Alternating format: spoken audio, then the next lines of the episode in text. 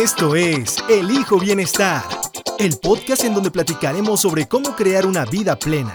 Hablaremos de todo, de salud mental, emocional, espiritual, física, financiera, ambiental, de salud sexual y por supuesto de relaciones humanas. Queremos que este sea tu espacio de reflexión y autoconocimiento. Quédate con Yes Bla Bla y aprende a transformarte en una persona satisfecha y feliz. Elijo Bienestar Podcast.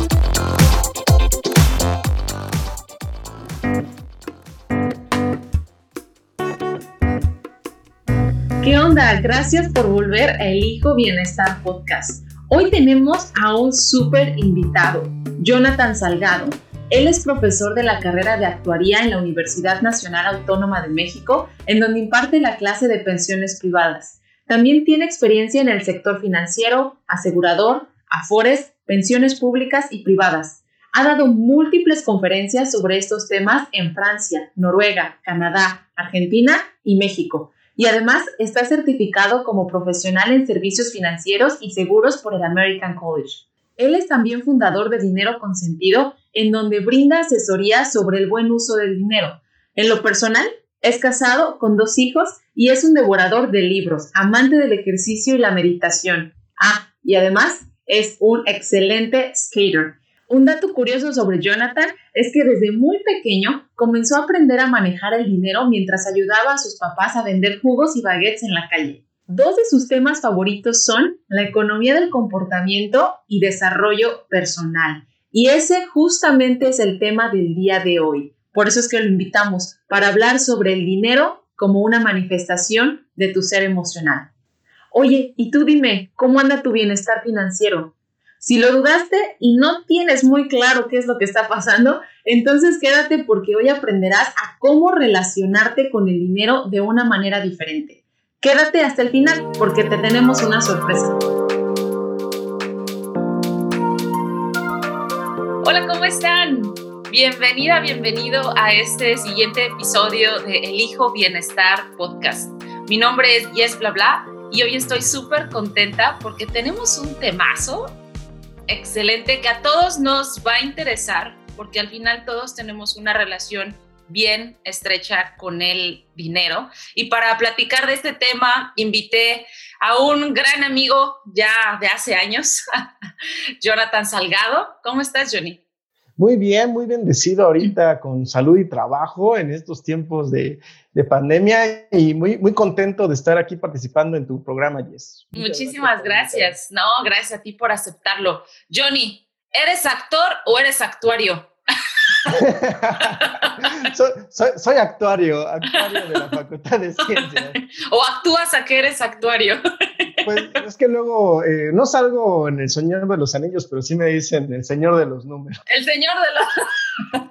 El Señor de los Números, para que vean que no traemos a cualquier, a cualquier invitado a este, a este podcast. Bueno, Johnny, el tema de hoy está excelente. Me encantó que conectáramos eh, después ya de años. Nos conocimos, ¿cuántos años teníamos, Johnny? ¿10? ¿11? No sé, 12, 13 más o menos. Estábamos súper chiquitos, nos conocimos en la pista olímpica. En la pista olímpica de Cuemanco, ahí en Xochimilco. Eh, pertenecíamos al equipo de remo de Canautli. Y por ahí creo que nuestro, tuvimos muchas buenas experiencias compitiendo y por ahí también fuimos a Estados Unidos a competir y estuvo bien, bien padrísima esa, esa época, pero ahora estoy muy feliz de haber conectado, Jonathan, y que puedas compartir con nosotros pues lo que ya has venido haciendo de, de hace tiempo, ¿no? Sí, como dicen, las piedras rodando se encuentran y cuando hay eh, ofertas de valor que que compartir y publicar, esto a mí me, me encanta. Qué bueno, qué bueno. A mí también. Al final es compartir lo que sabemos y pues estar en el mismo canal. El tema de hoy, el dinero como una manifestación de tu ser. Tres puntos, de tu ser emocional.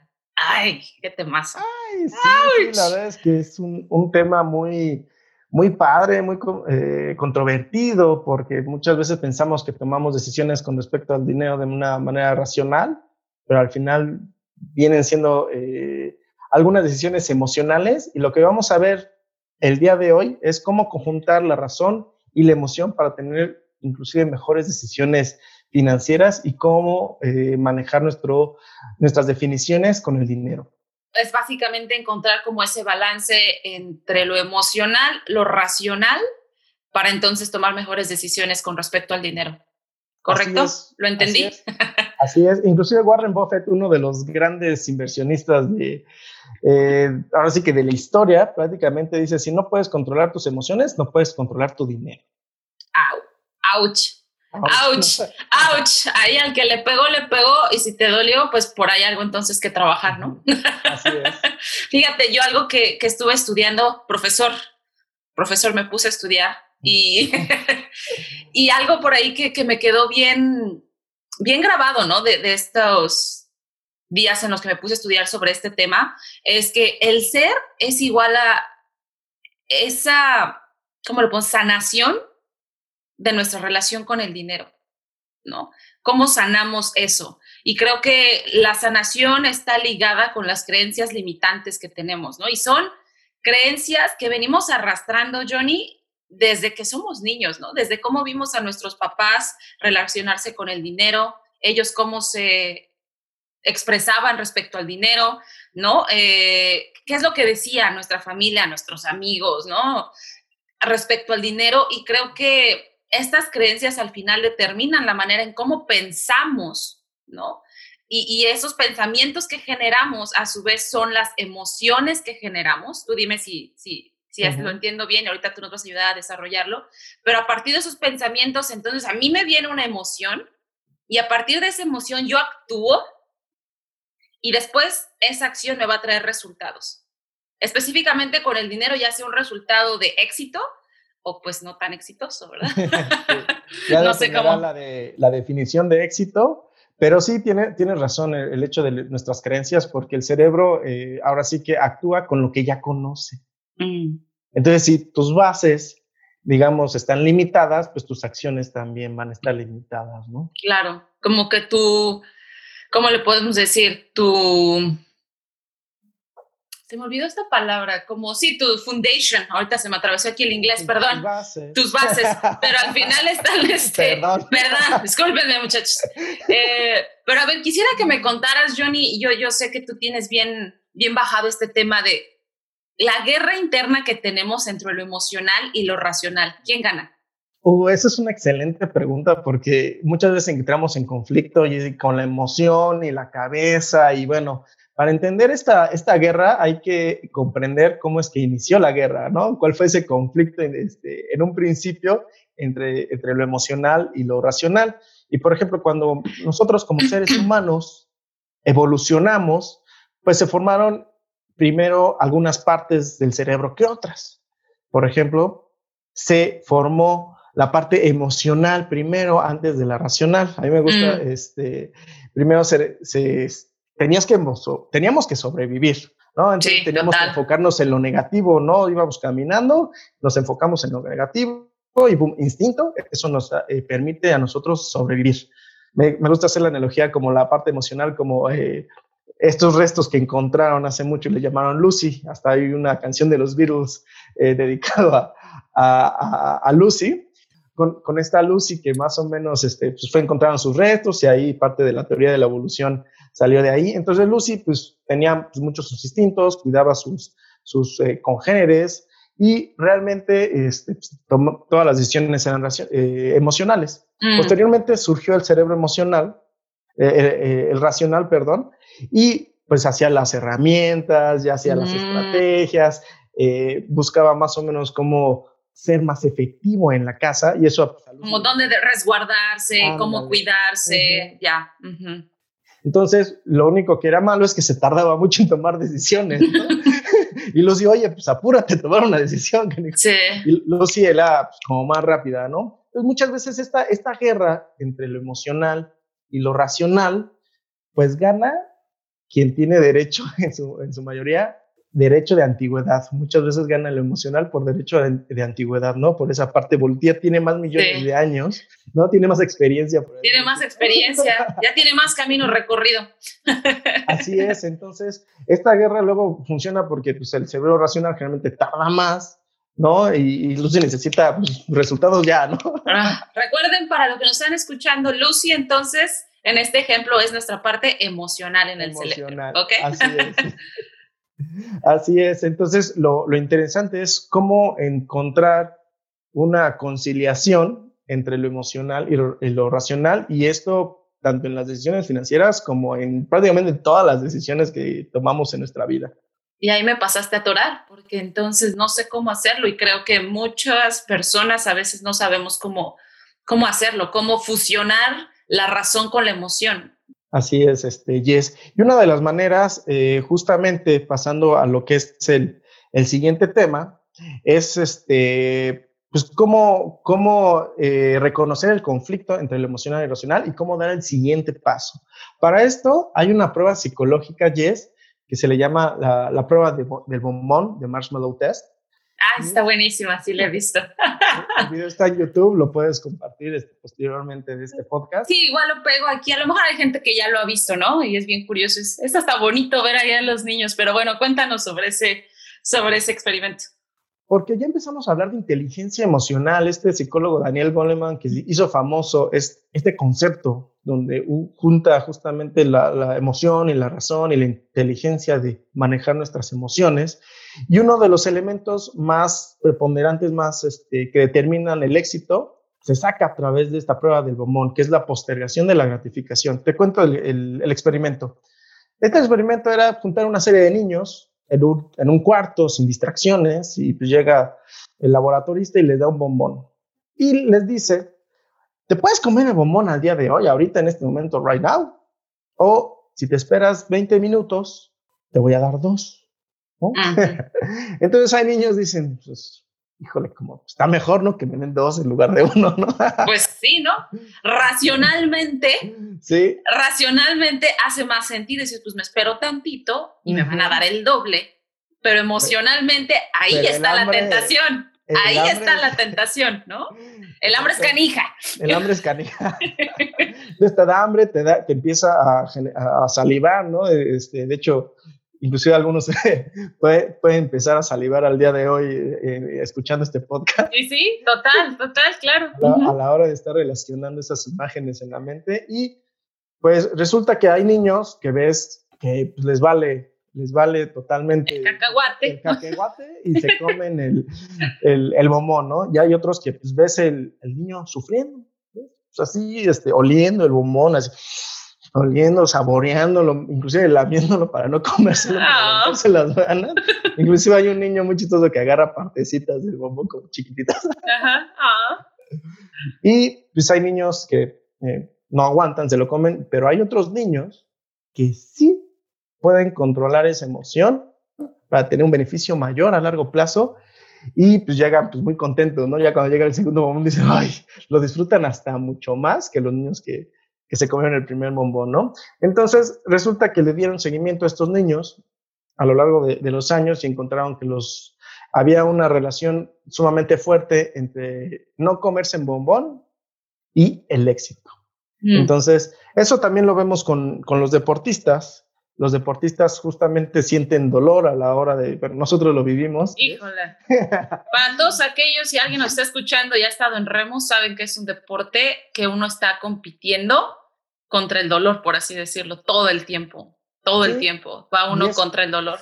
Y es que también ahí, este, e, ese, esa postergación, esa, ese trofeo que está al final del, del camino, hace que nosotros nos sintamos con más autorrealización. Y lo más importante es que en el momento en el que está pasando, o sea, en el presente, es, es, es el parte del siguiente tema, es relacionar placer con la ganancia del futuro y también puedes usar el dolor a tu favor, en el sentido de, si no lo hago, ¿qué es lo que pierdo?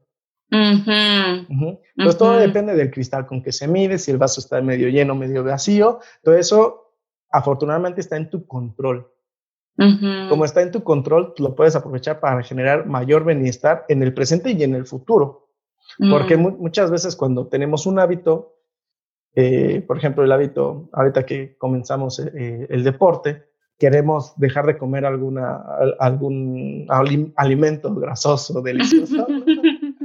Esos ricos pero culposos. Sí, te, causa inclusive placer y cuando quieres estar en dieta, pero estás relacionando la dieta con, con dolor, ¿no? Así como, me duele y el sacrificio, no puedes hacerlo. En cambio, cambias el chip, cambias la visión y relacionas como, oye, es que si me lo como, perderé salud en el futuro, perderé mi figura y, y, ya, cuando ya sobrepasas esas, eh, e, ese paso, cuando ya pasas al siguiente nivel, inclusive te da placer no comerlo, ¿sabes? Sí, porque sabes que a lo mejor estás más cerca, ¿no? A tu objetivo, que es, quiero llegar a los 60, 70 años con una salud buena, una salud, ¿no? Que, en la que al final no, sabes que no lo estás comprometiendo, pero que lo estás trabajando desde ahorita. Y no sé, así como me lo cuentas ahorita, lo veo como pensar a largo plazo, ¿no? Más que en lo inmediato, ¿no? en la inmediatez, ¿no? Pensar en largo plazo, pero también disfrutarlo, sentir esa emoción, porque tu, tu visión de largo plazo es la parte racional, ¿no? Mm. Pero el disfrutar que estás haciendo la acción en el momento, ahí está Lucy actuando a favor tuyo. Y ahí estoy entonces fusionando, que, que era la, la, la pregunta inicial, la parte racional con la emocional, ¿no? Verlo como un disfrute en lugar como, como doloroso, como, ay, my God, esto me va a llevar años. Oye, me encanta, me encanta eso y, y creo que eh, eh, esto está muy relacionado, por supuesto, con las compras, Johnny, ¿no? ¿Por qué nos ganan muchas veces la emoción en las, cuando estamos comprando? ¿Qué, qué pasa? ¿Qué pasa? Es que, es que muchas veces eh, pensamos que tenemos la decisión racional y al final se trata de una de una decisión que es instintiva porque quieres eh, sobrevivir, quieres este, ser como más exitoso y poder eh, sobrevivir en esta selva, pensándolo como un poquito en lo, emocional. ¿Tú has tenido alguna compra por el sí, Total, total. Y es, por ejemplo, a mí me dio en los últimos dos meses, yo diría, por comprar cursos en línea. Cursos, cursos en línea y de todo tipo. La verdad, no soy una persona que compre cosas de hecho, estoy optando por una vida más minimalista. Entonces, estoy procurando como tener menos y deshacerme de lo que no uso o donarlo o reciclarlo o de alguna manera. Pero sí me caché, yo conscientemente, ¿no? Ración, dije, ah, caray, ya tengo tres, cuatro cursos en línea esperando en la fila.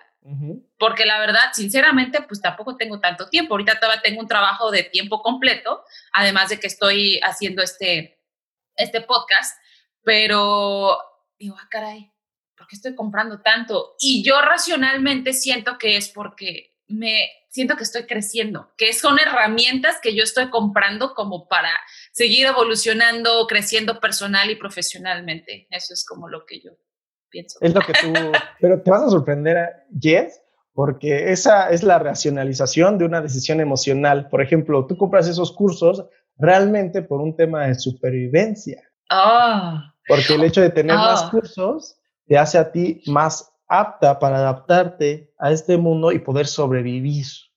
Mm, total, como que sí, total, me da ese sentido, sentimiento como, esa emoción, sentimiento. Bueno, eso podría ser. capacidad. Sí, de, sentirme preparada, de decir, ah, yo estoy preparada para lo que venga y echen a los leones. es tu lanza para lanzársela al león, ¿no? Y poder comer. Total. Tu, decisión emocional es tener las herramientas para poder cazar mejor, ¿no? Entonces, en general, compramos por esa parte, ese sentido de supervivencia. Supervivencia, por el tema de estatus, ¿no? Porque si también tienes un estatus mayor, pues puedes conseguir a, mejores pues, parejas y poderte reproducir y pasar los mm. genes y bueno, nos podemos echar como mil podcasts acerca, acerca de esto, pero de lo que quiero hablar ya en este, en este instante, Yes, es acerca de cómo cambiar y reconfigurar un poquito nuestras, nuestra mente para poder aprovechar y tomar mejores decisiones en el futuro. Sí, fíjate, antes de que, de que empieces, Johnny, me gustaría agregar algo aquí que yo creo que muchos se van a identificar con esto, y es redefinir esas creencias que tenemos respecto al dinero, que son inconscientes, como lo decíamos al inicio del podcast, ¿verdad? Pero me gustaría así más o menos mencionar algunas de las frases, ¿no? Que normalmente escuchamos respecto al dinero. normalmente a veces escuchamos algo como, tener mucho dinero te vuelve un materialista, este, para tener mucho dinero hay que trabajar muy duro, ¿no? O, uy, no, el dinero nada más trae problemas y separa a las familias. ¿No? La gente rica es infeliz, este, el dinero no crece en los árboles, pero yo, bueno, yo veo que dinero consentido es un arbolito con, con, con signos de, de pesos, ¿no? Entonces, son tantas cosas que dices, no, es que el dinero, yo escuchaba mucho personalmente en mi casa, este, ya voy a balconear, ¿no? A, a, mi familia, pero es, es que el dinero no, no, no nos lo regalan, aprovechalo. ¿no? Entonces, uno va creciendo con esa mentalidad de, híjole, no lo regalan y sí tengo que trabajar un chingo para tenerlo, ¿no? Este, y bueno, una serie de cosas, ¿no? De, que con dinero baila el perro, o sea, como ponemos, ponemos la, posición del dinero en, un lugar bien importante y que sí lo tiene, pero sí nos va también digamos, configurando o, en nuestra vida, ¿no? En otras áreas de nuestra vida. No, no sé este, cómo escuches esto y me gustaría que, que comenzáramos a hablar de esa parte. Como lo comentaste bien y como lo dije hace poquito, pues repetimos lo que conocemos, ¿no? Nos sentimos cómodos con lo que conocemos y lo tratamos de repetir. Si conocemos ciertas definiciones sobre el dinero, nuestro cerebro se va a sentir cómodo eh, de manera para reproducirlo o repetirlo, ¿no? Tema Así como pues, repites algo, te vuelves bueno en hacer las cosas, pues aquí te defines, te defines, te defines, te defines, entonces lo vas a, lo vas a replicar y lo vas a exteriorizar. Entonces, aquí es muy importante, eh, de hecho hasta el, método de, de, los griegos es de hacerte preguntas. ¿Cuáles son tus verdaderas definiciones del dinero? Ahorita las tenemos inconscientes, pero el hecho de que tú, tú preguntes, haces consciente esa pregunta o esa definición inconsciente. Es es ver los cimientos, ¿no? Al igual el edificio no, eh, no lo ves, no, no, el edificio lo ves, pero no ves los cimientos. Entonces, el, el, hecho de hacerte preguntas de cuáles son tus definiciones, metáforas, parábolas, aforismos del, del dinero, hace que veas los cimientos y viendo los cimientos los puedes cambiar. Por mm. ejemplo, hay muchas metáforas con el dinero que quizá no es, que, no es consciente, pero lo más padre es que lo puedes elegir esas nuevas metáforas y tienes que repetirlas conscientemente para que sí las puedas reproducir en el futuro. Por ejemplo, el logo de dinero consentido es un árbol. Que, tiene... que me encanta, por cierto, pero me hizo pensar justo en eso, ¿no? Que dices, es que el dinero no lo regalan o el dinero no crece en los árboles, ¿no? Aquí nuestro logo, no se puede ver, es el podcast, es un, arbolito, es un árbol, es un árbol y que tiene como monedas, como si fueran manzanitas. Entonces nuestra definición del dinero eh, en la metáfora que estamos nosotros conscientemente eligiendo para nuestro dinero consentido para poder eh, ayudar a las personas a tener mayor bienestar a través del uso de, los recursos, es que hay que cuidarlo, hay que sembrarlo, hay que tener paciencia para tener esos beneficios y para que puedas tú tener un árbol posteriormente y que te dé sombra y que te dé comida. Mm. Entonces ya cuando tienes ese, ese concepto del dinero, pues te cambia el paradigma. También tiene que ver con las definiciones que tienes, este, por ejemplo, con, el dinero, te llevas bien o te llevas mal, como si fuera una persona, ¿no? Si fuera una persona, oye, pues, nada más, hazme un favor, hazme un favor y, oye, te necesito, te necesito, como si fuera una pareja, ¿no? Sí, sí, y, Quiéreme, quiéreme, quiéreme, pues eso, el dinero te va a decir, pues aguántame, ¿no? O sea, me digo necesitado, ¿no? No, te va, no te vas a caer bien el dinero. Entonces, si dices el dinero es para para gente mala, para narcos y así, pues el dinero tampoco va Tampoco te va a llegar, ¿no? Ajá, tampoco te va a llegar. Entonces, una, una excelente definición o parábola o eh, metáfora acerca del dinero es que yo estoy contigo porque te prefiero, porque me gusta estar contigo, porque mm. quiero estar contigo, elijo estar contigo. No te necesito, eh, pero prefiero estar contigo porque me hace sentir mejor, porque me permite ayudar a las personas, entonces ya cuando haces conscientemente tu definición como el dinero, cambian totalmente tus decisiones de compra, cambian totalmente tus, tus decisiones, pues ya en todos los aspectos de la vida, porque todo está conectado con, con el dinero. Dicen que el dinero es como el oxígeno. Si sobra, pues no pasa nada, ¿no? O sea, mm. tengo más oxígeno, pero si falta tantito, cuello. Cuello, ¿sí? No, no, no. Entonces aquí hacemos la invitación para que conscientemente inclusive es un ejercicio de escribir todas las definiciones que tenemos sobre el dinero, cuál es mi relación con el dinero y cuáles son las maneras a las cuales yo me gustaría relacionarme con él, escribirlo, porque ya ahí es, ahí es cuando ya usamos la razón para mm. poder elegir mejor nuestras pasas de tus emociones pasas de tus emociones lo traes a la parte racional no entonces básicamente es eh, no sé cómo yo lo escucho es cuestiona esa idea que tú has tenido por mucho tiempo sobre el dinero, ¿no? La, la que sea, racionalízala y reconfigúrala, ¿no? Así es. Y ya pasando al, siguiente tema que tiene mucho que ver con esto a la hora de escribir las cosas, una manera de racionalizar la emoción o emocionalizar la razón es eh, tan sencillo como tu diario, tu diario financiero, ¿no? Mm. Este diario financiero, a la hora que tú lo escribes, tú vas escribiendo, vas haciendo más consciente y más razonado lo que fueron tus decisiones financieras durante el día, inclusive es más efectivo que tú, o sabes que, tengo unas ganas inmensas de comprar algo. Dejas algo mi, mi nota, mi cuaderno de notas, mi blog, o mi, ahora sí que tu, tu, iPad o lo que tengas ahí para escribir, de preferentemente que sea a la antigüita, lápiz y papel. A veces no es tan práctico muchas veces. Y ya cuando anotas el concepto y el dinero que te va a costar esa decisión emocional, ahí es cuando empiezas a, conectar la emoción y a la hora de escribir conectas otras partes del cerebro y ahí ya racionalizas un poquito tus, tus decisiones. Fíjate, a mí que me funciona eh, o que me ha funcionado bastante es cuando voy a comprar algo, trato de pensar en las horas que tengo que trabajar para comprar X o Y producto.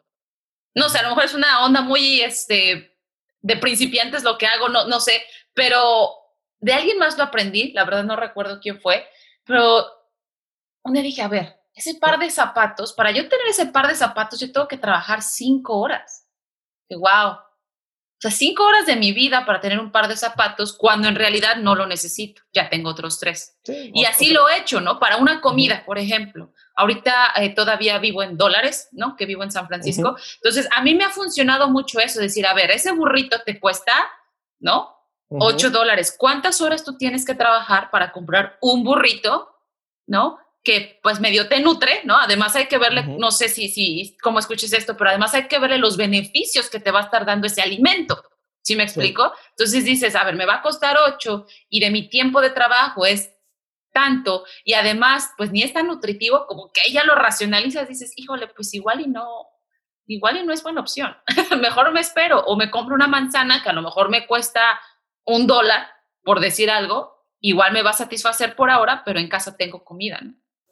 Hay algo que me encantó que, comentaste y hay una película eh, excelente que describe muchas veces cuántas horas de mi vida me, cuesta ese, ese gustito, que se llama El precio del mañana. ¿no? Este, sale Justin Timberlake, me parece, y es una excelente película. Véanla y tiene mucho que ver. ¿El precio del mañana?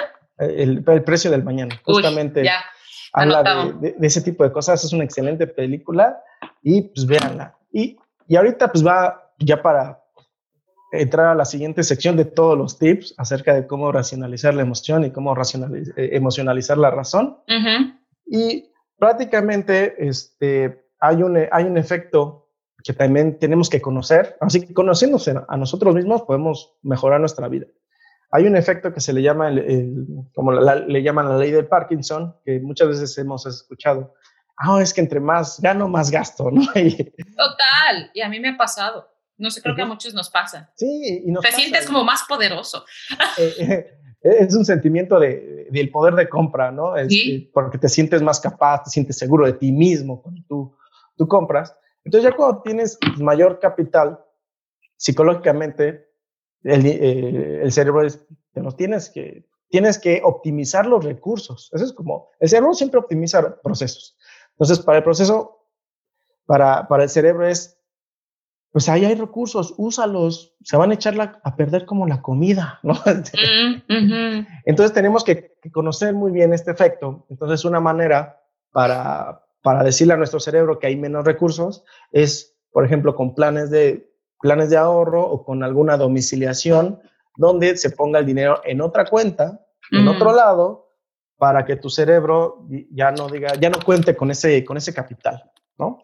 Otra de las maneras para eh, evitar la ley de Parkinson es dividir en subcuentas. O sabes que tú tienes una cuenta y cuando tú divides subcuentas, en lugar de tener una cuenta global de 100 mil dólares, pues tienes cuentas, subcuentas de 20 mil, de 30 mil, de 40 mil. Entonces eso reduce la, la, proporción para tu cerebro para tomar decisiones. Dice, ah, pues creo que no tengo tanto, ¿no? Este, eso es lo que dice el cerebro. De hecho, eso es lo que pasa con las tarjetas de crédito el cerebro es, ahí hay más lana, úsala. Úsala. Te va a echar a perder como la carne. Que, sí, sí, sí, es cierto. si no te la comes, ¿no? Sí, es cierto.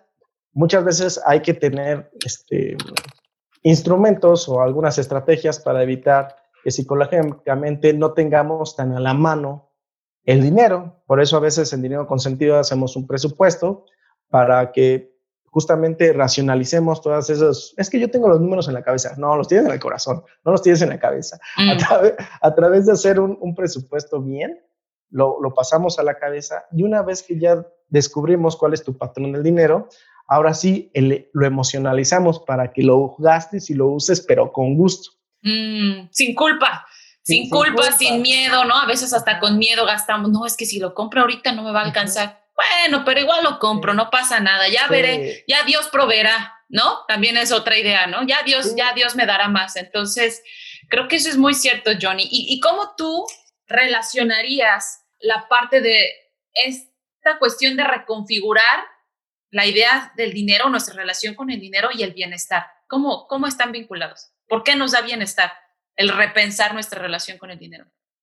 Pues prácticamente cuando, cuando repensamos nuestra configuración con el, con el dinero y sobre todo cuando tenemos beneficios de mayor largo plazo, somos más felices. Mm. Somos más felices. las personas que, el ejemplo de, del bombón, a la hora de estar controlando nuestras emociones, pensando en el largo plazo, los beneficios mayores para ti, o sea, no para otra persona, son para ti, a ti te da mayor autorrealización, te hace sentir responsable, te hace mm. sentir seguro de ti mismo, te da mayor confianza. Y ya cuando lo hacemos, te digo, el presupuesto, destinamos por ejemplo, para los gastos de vitalidad, hacemos un equilibrio en dinero consentido acerca de vivir el aquí y el ahora, porque es importante, ¿no? Por pensar en el futuro nunca luego disfrutas nada. Total.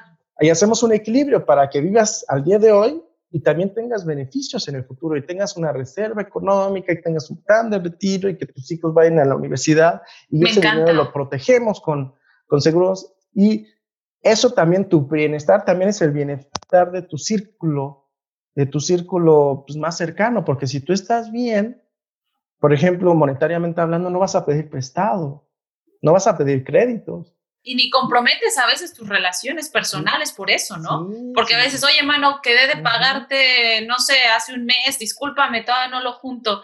Entonces ahí a lo mejor hasta se puede empezar a quebrar, no sé, esa confianza o esa relación que tenías, ¿no? De, de, de de aprecio, ¿no? Con un amigo, con un familiar y, eso hace total, total sentido.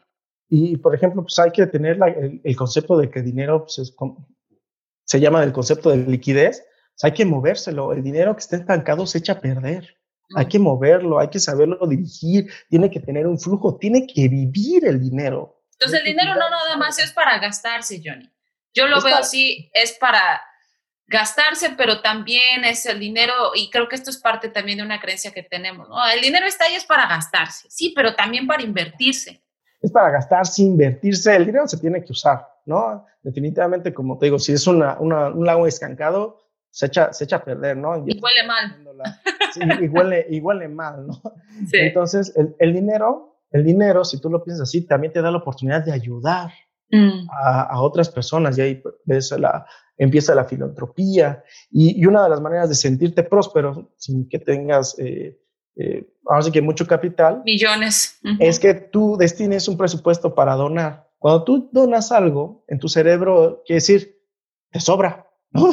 Te mm. sobra, eres próspero, eres próspero y te sobra y te puedes ayudar. ¿Tienes tanto dinero? Así sean dos mil pesitos que tienes, que te tienes para aventar, ¿no? Esa es otra idea que a veces tenemos. No, yo tengo dinero, no, esa persona tiene dinero para aventar. Y al final creo que el dar nos da ese sentido, perdón, creo que como lo, como lo escuches, que el dar nos da esa posibilidad de sentirnos más felices, que estamos contribuyendo. Le dice a tu cerebro, te sobra, mano, eres próspero, ¿no?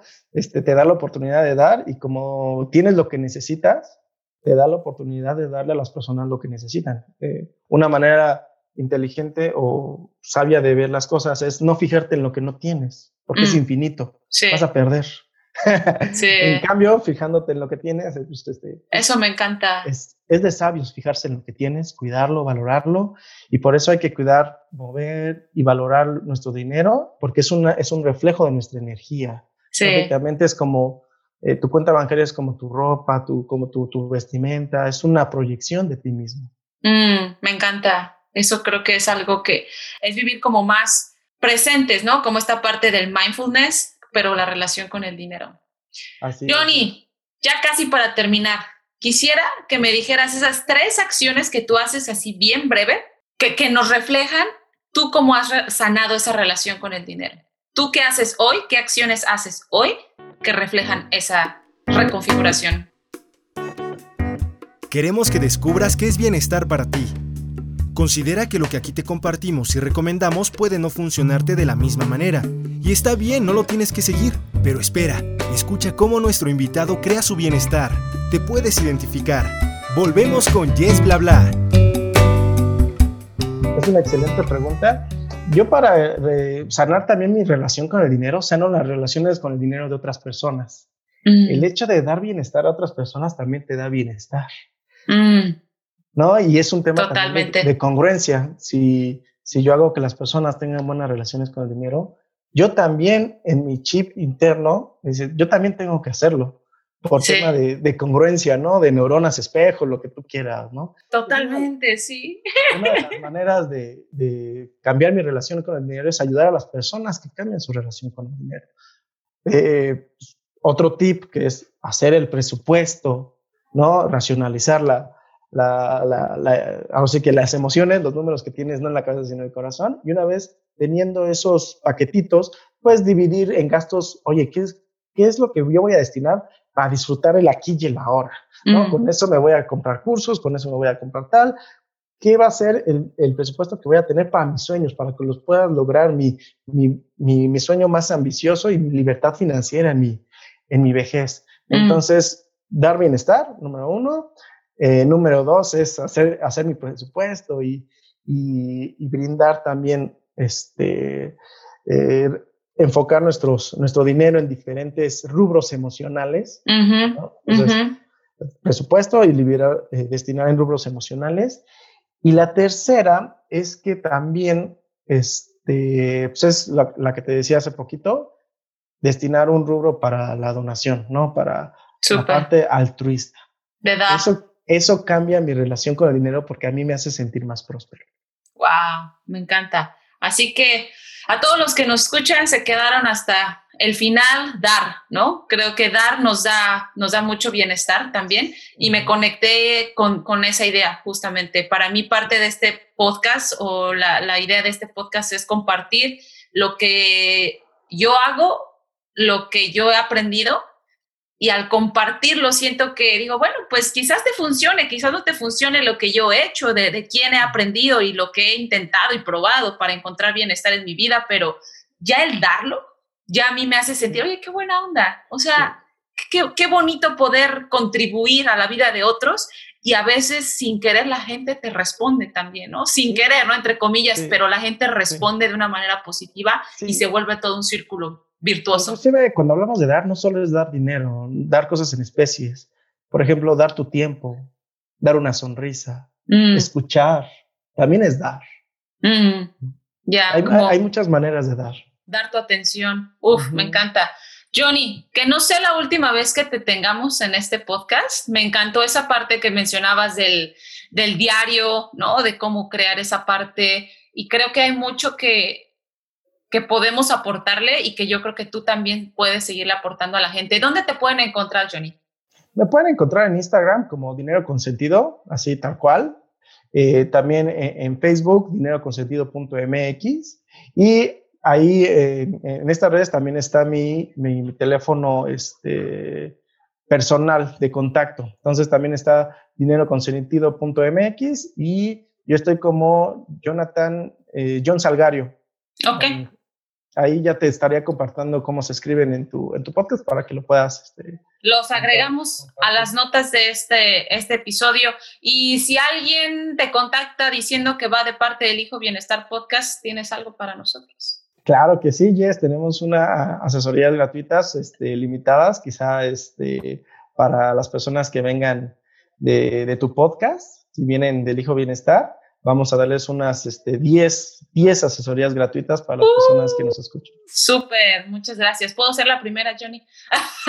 yo ya tuve la mía, yo ya tuve la mía contigo, Johnny, cuando fue a visitar a la Ciudad de México hace pero como los dos años. Cambian, ¿no? pero los números cambian. sí, la situación, la economía va cambiando.